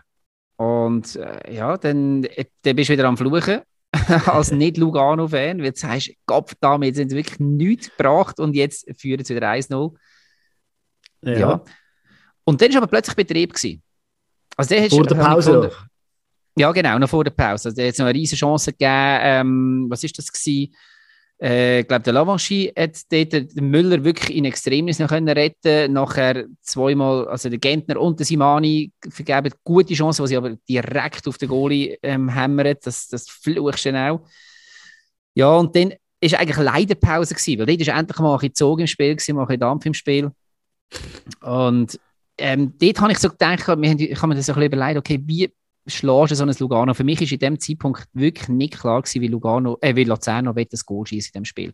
Und aber so die letzten fünf oder zehn Minuten haben das ein bisschen gezeigt, du musst in dieser extrem gut organisierten Abwehr musst du irgendwie Chaos schaffen und das machst du mit unerwarteten Situationen, das machst du dann, dass du die zweite Ball gewünscht. Ähm, weil, wie gesagt, du hast hinten eine Abwehr von, von einem Ziegler und Taprilla, wo beide äh, über die 30 sind, Custodio jetzt noch, sonst ist der Maric. Und die haben das einfach im Griff, die Abwehr. Und das hat aber gezeigt, wenn du halt wirklich mal so ein einen überraschenden Moment schaffst, dann kannst du stören und dann, ähm, dann schwimmt dort hinter die Abwehr auch ein bisschen von Lugano. Das haben wir dann nachher auch noch gesehen. Leider nicht direkt nach der Pause, äh, sondern dort ist es dann mal wieder ein bisschen so weitergegangen wie vor der Pause. Ja, und da hat äh, Kevin Rüegg glaube auch einer, der momentan recht in Form ist, schon wieder so ein Zuckerpässchen auspackt, wo man einfach muss sagen, okay, die, wenn man sie kann, kann man sie und sonst äh, lässt man sie, glaube ich, lieber sein. Sieht, dass der Seller dort lebt. Ich glaube, der Seller ist selber zuerst nicht ganz äh, so bewusst geworden, wie geil ja. das der Pass ist und das Gefühl, er ist ein bisschen verwirrt. Dann so, ah, und dann nehme ich jetzt und dann haut er ihn rein. Äh, sehr geiler Pass, ja. Und der Seller ist ja auch eiskühl. Das ist auch krass. Also. Der braucht es natürlich vorher nicht mehr. Gerade in so Spiel. Genau. Wo der äh, perfekt zusammengestellt. Ja. Ja, und dann ist aber Luzern ist dann irgendwie bei der 60. Spielminute haben sie angefangen zu spielen. Dann haben sie wirklich angefangen Druck machen, also das heisst, sie wirklich auch angefangen zu pressen, die, die verlorenen Bälle oder die Abpraller, die haben sie dann plötzlich bekommen. hast dann auch zum Beispiel einen, einen Wehr, Wehrmann, der reingekommen ist, wo wir die Saison noch gar nicht gesehen haben, und ich gefunden habe, hat sehr gut gespielt. Und für mich wirklich symptomatisch Ugrinic. Ich habe in der Halbzeit noch gesagt, der Mann nimmt auch raus, der bringt gar nichts heute. Der bringt überhaupt nichts. Und plötzlich hat er die Mannschaft angetrieben. Und er hat, aber, äh, er hat einen Platz bekommen, dadurch, dass der Frick relativ viel offensiv eingewechselt hat. Habe ich das Gefühl gehabt, dass er die Anspiel-Ding äh, hat und auch mehr Platz, weil die Lugano-Verteidiger durch die FCL Stürmer sind, glaube ich, bei vier auf dem Platz gestanden, wieso beschäftigt sind. Habe ich das Gefühl gehabt, ja. er, hat mehr Platz bekommen. Das ist ja der Gampo ausgewechselt ja. worden, hat er doch noch mehr, dann ist er dort der Chef gewesen und es hat ihm auch gut getan und zum Spiel von Luzern eigentlich auch. Ich habe gefunden, der Campo hat seine Sachen recht gut gemacht vorher. Es war wirklich gute Pässe. Er wirkt, er fällt halt nicht so auf, aber er macht wirklich geniale Pässe. Aber das Überraschende, wo mir dann, wo nachher geholfen hat, was ich vorher angesprochen habe, das ist halt mehr so das, das emotionale Spiel vom Ugrinic gekommen. Und das ist. Also vom Gentner. Ja, ja, richtig. Genau, und so ist dann nachher, genau, das ist dann das 1 zu 2 ich habe mir auch aufgeschrieben, die erste wirklich überraschende Offensivaktion der Gentner mit dem perfekten Pass auf den Ugrinic, also, oder der hat den perfekten Laufweg, wie auch immer, jedenfalls hat das harmoniert dort und der steht dann vor dem Saipi und anstatt dass er ihn irgendwo noch probiert umeinander zu schlängeln, lüpft er ihn einfach akrobatisch. Ich meine, er ist ein hure Viech, der Ugrinic, und äh, gehst ihm eigentlich mehr so die Hammerschüsse und dann nimmt er, packt er das feine Füßchen aus und lüpft da wunderschön ins Goal rein. Sehr, sehr geil gewesen. Und ist nachher ab dort wirklich der Antreiber gewesen. Und ab dann ist es wirklich, spätestens ab dann ist es ein anderes Spiel gewesen. Definitiv. Und dann hat Luzern gedruckt und äh, ja, also, ich sagen, im dummen Moment kommst du dann noch ein 3-1 über, wenn du irgendwie den Konter reinläufst. Aber Lugano ist in, dem, in dieser Situation jetzt nicht wirklich dazu äh, fähig gewesen, da irgendwie einen richtig geilen Konter zu fahren. Sie sind wirklich man auch, eingeschnürt worden hinten oder? Voll, und man hat auch alle Offensivkräfte raus, rausgenommen mhm. vorher. Also hat, äh, eben, äh, Zellar hat man rausgenommen, Botani hat man rausgenommen, man hat sich komplett aufs Verteidigen aber das schon beim zwei, Stand von 2-0 und ja, dann ist dann wie, dann, dann kommst du wie fast nicht mehr führen. Ukrainisch hat noch ein paar gute Chancen auch vergeben, aber dann, was ist, glaube 84. Minute, irgend so etwas Keibs, hat er einen Freistoß von der linken Seite wieder und ich habe noch gesagt, dort, ich meine, das kann man immer im Nachhinein sagen, ich habe gesagt, quasi nach Goal, Ball kommt rein, quasi nach Goal. Ähm, mehr muss man nicht sagen. Mehr muss man nicht sagen. Ich habe zu meinem Kollegen gesagt, darum habe ich einen Fußball-Podcast und du nicht. ja, aber auch Kopfball muss man können. Also das ist, ähm, ja, wir haben, äh, wir haben über quasi noch recht geflucht, glaube ich, noch vor zwei Wochen oder vor drei Wochen. Jetzt äh, hat er so gezeigt, wieso dass man ihn geholt hat. Also eigentlich nicht über quasi noch, sondern über äh, den Wechsel vom Trainer in dieser Situation, ja. wenn man einen schnellen reinbringen und man den quasi noch bringt. Kann ja er nichts dafür. Aber Richtig. Ja, ich weiß, was du meinst. Ja, und dann hat man noch eines Glück gehabt, in der 293 etwas, wo der Rüeg wirklich alleine vor dem Müller steht und er kann links schießen, er kann rechts schießen, aber er schießt geradeaus auf den Müller zu. Und dann war das Spiel durch, 2 zu 2. Lass uns auch noch schnell das Fazit ziehen. Ja, äh, der Ugrinic hat es im Interview nach dem Spiel eigentlich relativ deutlich gesagt und deutlich klar gemacht. Ich finde das auch, äh, ein Abstieg, so spielt kein Absteiger. Ja, das ist schön Und gesagt, ja. auf der anderen Seite finde ich, so spielt aber auch keine europäische Mannschaft es ist einfach auch, also ja, ich habe das vorher angesprochen, die, die Auswechslungen, die auch völlig destruktiv sind. Klar tust du deine Abwehr stärken, aber eben, also ich meine, Botani, der lässt einfach drin, weil er halt immer noch für so überraschenden Moment drin, äh, gut ist und so weiter. Ich habe dich noch schnell, also ja, das eine, ich habe zwei, drei Fragen aufgeschrieben. Das eine, was heisst das für das Halbfinale? Was haben wir jetzt gelernt aus dem raus? Was können wir erwarten? In Lugano dann? Ja, jetzt soll ich als Flotzler auspacken. Es ist wieder ein völlig ja. neues Spiel. Es wird wieder von null an, es fährt 90 Minuten. Nein. Spielt wieder 90 ähm, Minuten, der Ball ist rund. Ja, genau. Nein, mittlich. also, es, man sieht taktisch, dass Lugano sehr wahrscheinlich, wenn sie ein bisschen anders gewechselt hätten, den Sack früher hätten können zumachen. Dass Luzern aber momentan auch Moral beweist und dass das auch eine Mannschaft pusht. Also, Eben, es gibt äh, eine sehr ausgeglichene Sache. Im Cornaredo ist es nochmal anders. Wir wissen, der mhm. pfeift einen anderen Wind. ja, wirklich. Der pfeift vor allem einfach immer einen Wind. Und ja, also wir, wir haben das letzte Cup-Halbfinale äh, oder das letzte Spiel im Cornaredo gegen Lugano gewonnen. Das ist noch nicht so lange her. Gutes Omen. Ja, also ich glaube, die Hoffnung ist, dass Luzern aus, der, was ist, eben, aus diesen 30 Minuten am Schluss ein bisschen etwas mitnehmen kann Und dass es ein anderes Spiel gibt, weil auch Lugano gar nicht so destruktiv kann spielen kann die ersten 30 Minuten gegen St. Gallen und die letzten 30 Minuten gegen Lugano. Ja, dann kommt es gut. Das wäre gut. Äh, noch ganz kurz eine Frage, die so grundsätzlich im Raum steht. Man hat ja, wie gesagt, 15.700 irgendetwas Zuschauer gehabt, was für Luzern sehr viel ist, durch einen Sponsor. Das hat dazu geführt, dass gewisse ähm, Saisonkartenbesitzer gefunden haben. Das ist eine Sauerei. Ich zahle doch nicht das Vermögen für meine Saisonkarte, wenn nachher jeder, gefühlt jedes zweite Spiel irgendwo gratis ist. Deine Meinung dazu? Ja, ich bin ja genau wegen dem nicht gekommen. Wie du es so findest, dass du zahlst und die anderen. Ja, all die Modefans, die da jetzt plötzlich.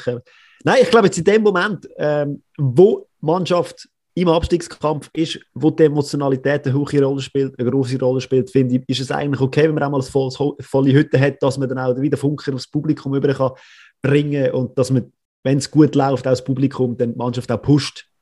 Und ja finde ich es auch okay, dass man, wenn man es ein, zweimal macht, also klar, wenn man es dann immer macht, ist es doof, aber ich glaube, es ich ist, es, man hat im Fernsehen gehört, die Stimmung ist, glaube ich, nicht so schlecht gewesen und ich habe das Gefühl, nach dem 2-1 hat man das Stadion gerade nochmal deutlich mehr gehört. Ja. Ja, ja, und es wäre kälter gewesen mit weniger Leuten. Ja, ich habe ich hab mir noch überlegt, ist es schlau, so eine Aktion gegen Lugano machen, was meistens keine attraktiven Spiele sind, weil du weißt ja, dass die Leute da kommen. Auf der anderen Seite finde ich, hey, gönnen, Freunde. Wirklich, also das ist schon das Ding ist ja gegen wer machst du Aktionen? Das haben ja alle Super League sehr wahrscheinlich das Thema. Wenn sie gegen, musst sie nicht gegen Basel, nicht gegen IB, nicht gegen St. Gallen, nicht gegen die FCZ machen, weil die bringen eh schon neue Zuschauer und dann hast du ja, halt klar. Mannschaften wie Sion, Lausanne und Lugano, die sich würden anbieten für so eine Aktion. Und ja, das Lugano spielst du immer im vollen Haus, weil alle dann ihre Aktionen machen. Das ist geil. Ja. Ja, gut. Okay, über Campo reden wir ein anderes Mal, den haben wir aufgeschrieben. Aber das finde ich auch ein spannendes Thema. Gehen wir weiter. Und zwar ähm, zum Weltstand-Derby. Und das ist ja eine klare Sache im Voraus. Ähm, das starke Servet, das um die europäischen Spiel, äh, Plätze spielt, gegen Lausanne, wo gar nichts bringt. Ja, es ist nicht ganz rausgekommen.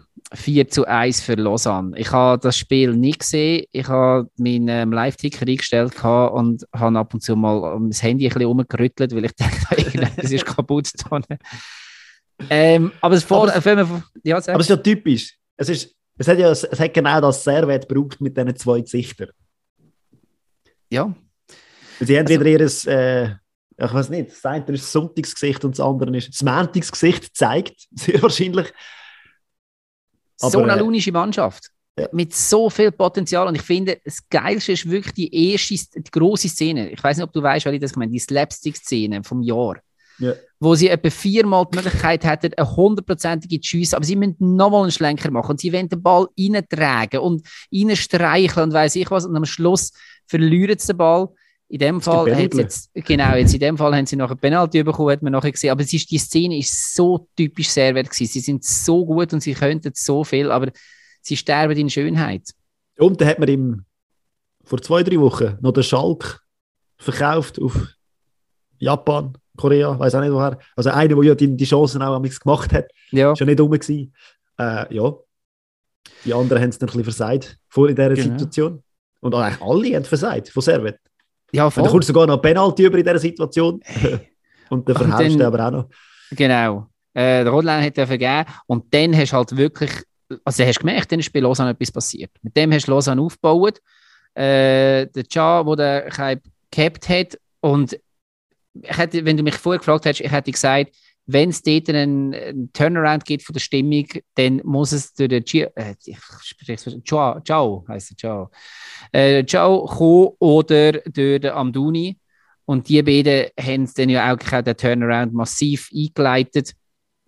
Ähm, das 1-0, also unterstützt noch vom ähm, Mahu und Wer ist noch gewesen? Keine Ahnung. Aber jedenfalls. Kurusevic hat auch noch sein Kurusevic, ganz genau, richtig. Also das 1-0 Mahu mit dem starken Antritt äh, kann, kann dann nur durch das Foul vom Diallo im Strafraum gestoppt werden. Das heisst, man hat eigentlich die Elfmeter nicht gemacht, der andere, und schenkt dann noch einen der Amduni trifft. Äh, Jeremy Frick ist zwar noch dran gewesen, aber er hätte ihn nicht können halten Und durch das hat Lausanne können eins noch in die Pause und gar nicht gewusst, wie, das, wie sich das anfühlt. Was das genau. Ist. Ja, und das Bittere hat er ganzen ist, gell, der, der das Foul gemacht hat, ist der Diallo. Und der hat ja die letzten paar Spiele gefällt, weil er gesperrt war wegen einer roten ja. Karte. Also, der ist eigentlich nicht gerade so glücklich momentan.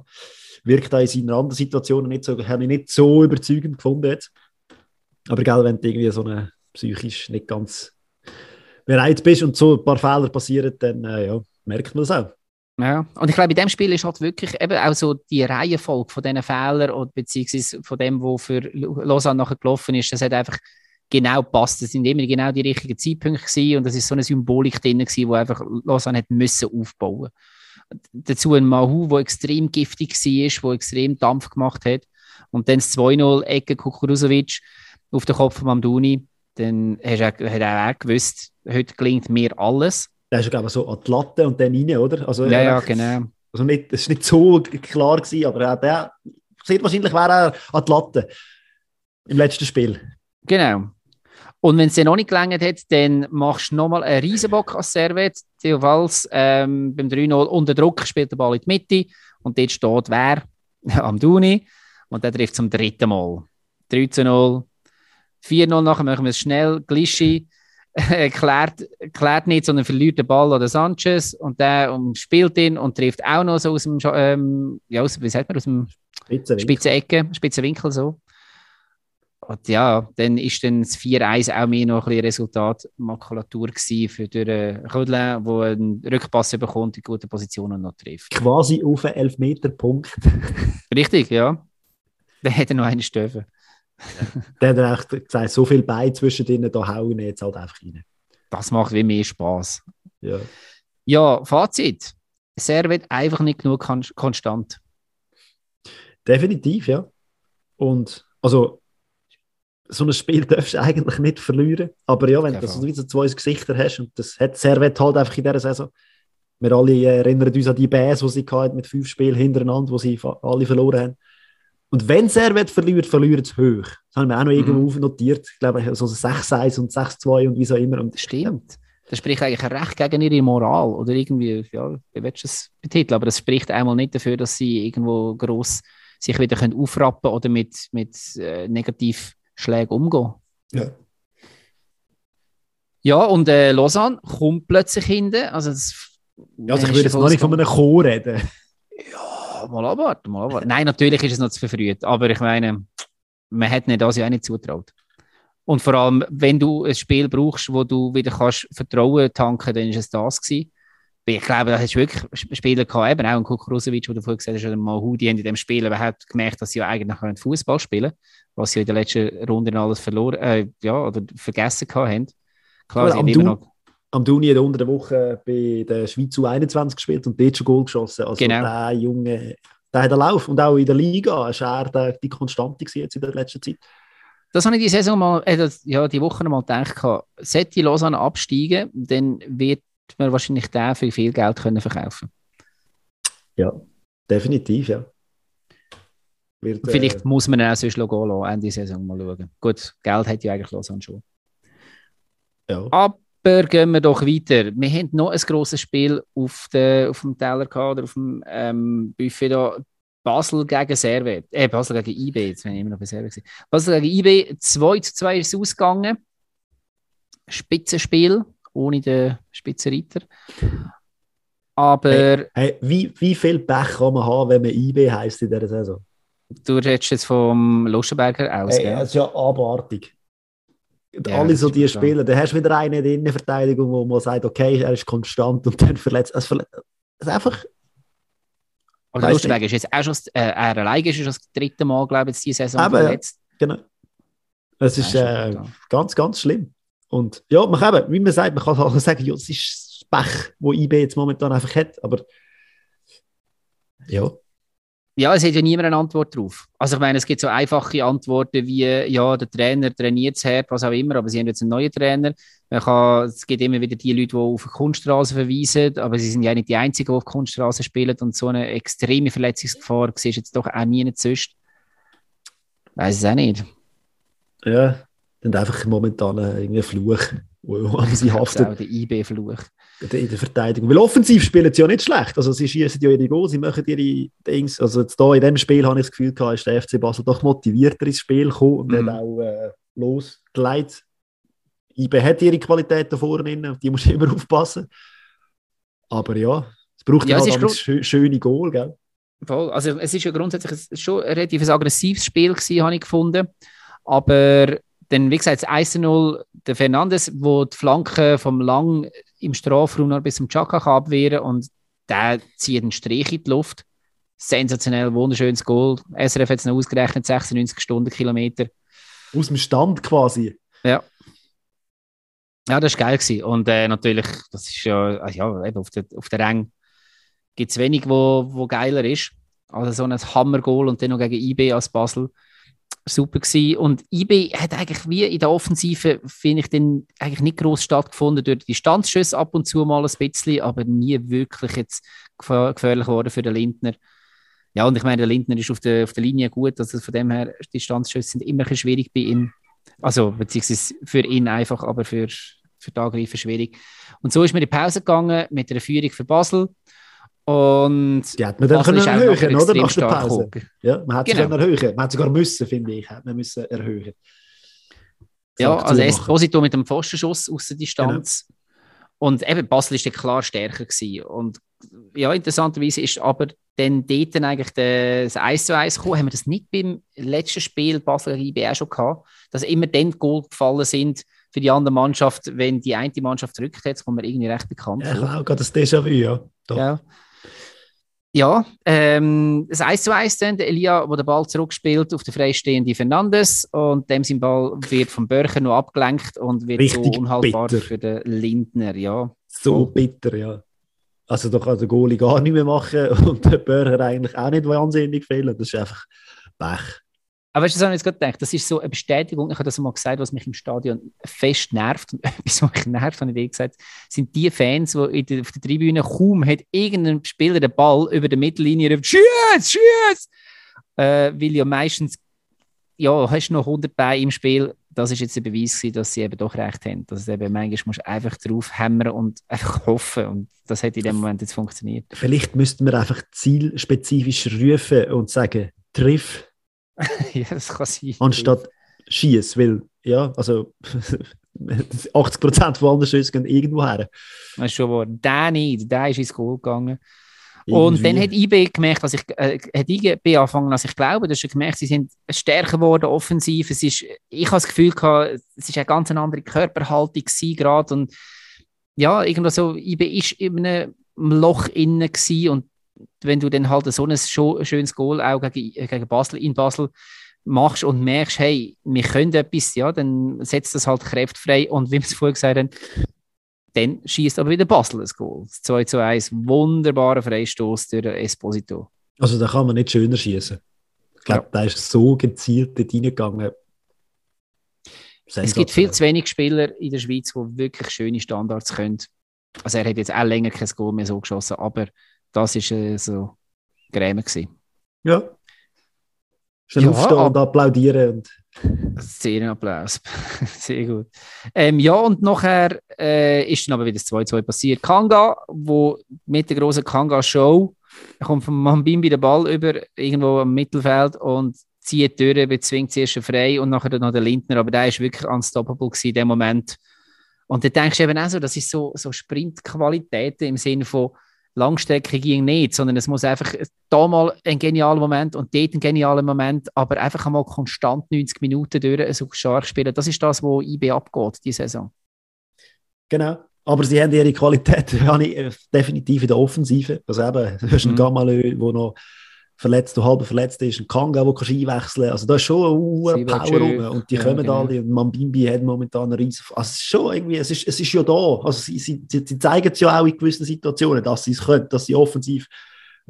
Defensiv ist einfach... Äh, passiert zu viele Fehler, zu viele Unstimmigkeiten. Und ja, ich glaube, wir werden es nächste Saison sehen, wenn wir dann sehen, ist es jetzt einfach eine verkorkte Saison gewesen oder stimmt wirklich etwas bei IB ähm, tief, tiefgründig nicht? Ich könnte mir vorstellen, dass sie plötzlich nächstes Jahr wieder ähm, ja, davon ziehen, irgendwo Keine Ahnung. Aber Ausser, worst case, sie äh, beendet die Saison auf dem Platz 4 oder schlechter und dann fehlt dann plötzlich das europäische Geld. Ja, und von Spielern, die gerne europäisch würden spielen, ja. Voll. Genau. Ja, die müssen jetzt ja. auch aufpassen momentan. Weil eben hinter dran ist Lugano, wo sie jetzt überholt haben. St. Gallen kommt auch noch. Wenn die so weiterspielen, dann wird es ja. auch, auch dort noch eng. Und äh, ja. Ja, IB ist nervös. Oder wird vielleicht nervös. Aber eben eigentlich Klasse hätten sie ja. Sie haben am Schluss wenn wir nicht unterschlagen, ist es dann noch ein bisschen spannend geworden. Noch Chancen auf beiden Seiten, aber der Lindner von Balmus und beim Sibachü eine Latte, die Latte haben dann noch können das Resultat so in die Kabine bringen, 2 zu 2. Ja, was machen wir jetzt mit dem? Also schlussendlich glaube ich für, für IB tragischer als für Basel, weil Basel muss einfach zweit, zweit bleiben. Ich glaube, die Aufholjagd auf Zürich, die haben es mittlerweile auch aufgegeben. Also geil für den FCZ, das Resultat. Auf jeden Fall, ja. Ja, genau. Das ist wieder das, oder? Der FCZ spielt noch unentschieden und selbst das nachher noch, äh, bringt nachher noch irgendeine positive Dings. Ja, also du hast vorher angesprochen, eben, wir sollen jetzt zum Beispiel Lausanne noch nicht genug für, noch nicht früh loben, aber das Ganze wächst so ein bisschen zusammen. Eben, Zürich ist weg, aber sonst kommt die Spannung so ein bisschen langsam, langsam wieder zurück. Gerade wenn man so ein bisschen von Momentum-Sachen redet, eben, dass, dass Lausanne jetzt plötzlich merkt, aha, wir können auch spielen. Lugano, äh, Luzern und GC beide nur ein Unentschieden. Und vorher dran verliert Sion, wo auch noch irgendwo eine Schlagdistanz ist. Und dann haben wir eben dort um IB, Lugano, St. Gallen ein spannendes Rennen. Ja, also ich finde, die Liga ist unglaublich spannend. Also, da sollen wir doch den Modus einfach so lassen. Ja, lassen wir es doch. Ich habe vorher gesagt, es gibt nichts Schlimmes im Leben als Veränderung. genau. Aber schauen wir doch noch schnell voraus. Oder willst du noch schnell etwas zu dieser, äh, zu dieser Spielrunde sagen? Nein, ich glaube, du hast alles gesagt. Und man muss ja, sagen. Ich habe viel geredet heute, sorry. Das nächste Mal wieder ruhiger. Aber ich bin das letzte Mal nicht da gewesen, ich musste ein bisschen mehr. Schauen wir doch mal ein bisschen voraus, was wir denn da noch so haben. Ähm, wir geben ja unsere Prediction ab. Das ist ja so der todsichere Tipp. Darum, seit wir das machen, sind alle unsere Zuhörer reich, weil sie dann immer so tippen und mir die hundertprozentigen Tipps abgeben. IB gegen Lausanne. Ich mag mich erinnern, dass wir das Spiel schon mal tippt haben und gesagt haben, da hat äh, Lausanne keine Chance. Hat Lausanne gewonnen oder unentschieden gespielt? Ich weiß es nicht mehr. Das war unentschieden. Unentschieden war, ja. ja. Aber äh, das hat uns komplett auf dem falschen Fuß verwünscht. Jetzt kommt IB aus einem Unentschieden raus, Lausanne aus einem riesen Sieg. Aber eben der Sieg war gegen Servet. Und Lausanne, äh, IB hat gegen den FCB gespielt, so unentschieden. Ich, ja, ich tippe schon auf ein 2-1 für IB. Ja, aber auch schon, ist auch schon sicherer gewesen. Also ist jetzt ein vorsichtiger ja. Tipp. Ja, natürlich. Ja, komm, ich bin ganz brutal. Ich gebe es 2-2 muss man eigentlich auch mal gegen Mainstream. Dann haben wir, oh, das ist spannend, GC gegen Luzern. Das heisst, der GC, der Gejagte, Luzern, der Jäger. Sechs Punkte Spiel, wie man so schön sagt. Mhm. Wenn Luzern das hätte gewinnen, dann wären es nachher noch zwei Punkte und dann ist das Rennen definitiv offen dort. Also wenn man sich die letzten Spiele anschaut, dann schießt Luzern zwei Goal, weil das machen sie eigentlich immer. Mhm. Und eben sie zwei Goal länger für einen Sieg oder nicht. Ich bin, ja, schon ein bisschen launisch. 2-2. Also 2. Ich tippe es 1 zu 2. Also ich glaube, Luzern wird das Spiel gewinnen. Weil wahrscheinlich auch halb Luzern auf Zürich wird fahren. Aber äh, ja, ich glaube, das könnte die Meisterschaft gegen unten nochmal so richtig spannend machen. Dann haben wir das nächste Spiel Servet gegen Zürich. Es ist so schwierig, Servet zu tippen, wirklich. Und Zürich, wie gesagt, ist nicht mehr so, dass du einfach kannst sagen, die gewinnen einen Weg. 1-1. Okay. Äh, ich gebe hier ein, obwohl ich es jetzt vorher so ein bisschen spannend eingeleitet habe, ich mache es 0-2. Dann haben wir St. Gallen gegen Basel. Oh, geil. St. Gallen gegen Basel. Ja, ich glaube noch nicht, dass der dass der Elan gebrochen wird. Von St. Gallen? Ja, das gibt es ähm, 3-2 für St. Gallen. Ich sage sogar ein 3-1. Ich glaube, der St. Gallen Train, der rollt mit Volldampf. Das ist in St. Gallen, oder? Genau. Und das ist in St. Gallen eben schon noch, auch noch ein Punkt. Das ist noch entscheidend. Dann haben wir noch als letztes Spiel, oh, mein Lieblingsspiel. Lugano gegen Sion.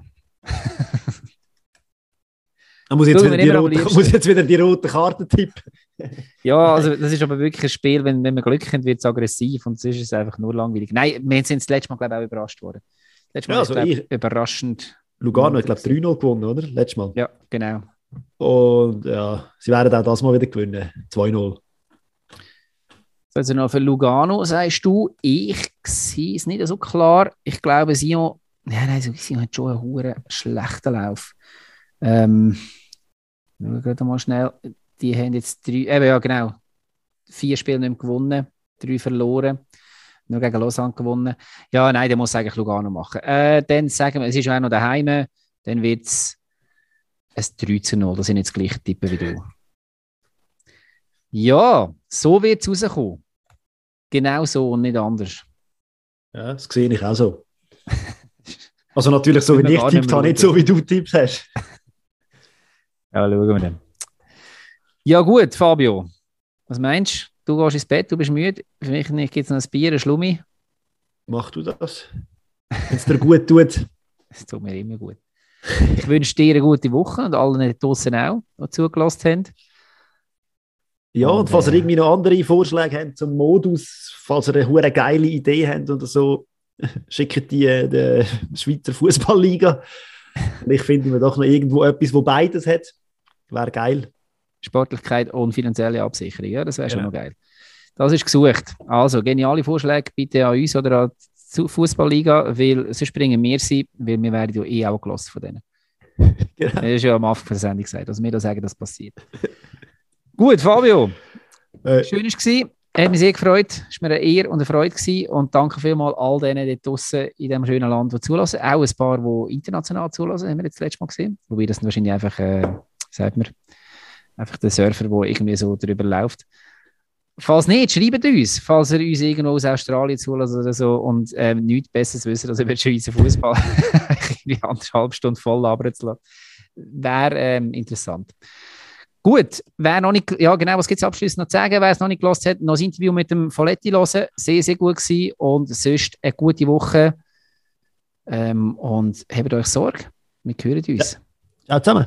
Ciao zusammen.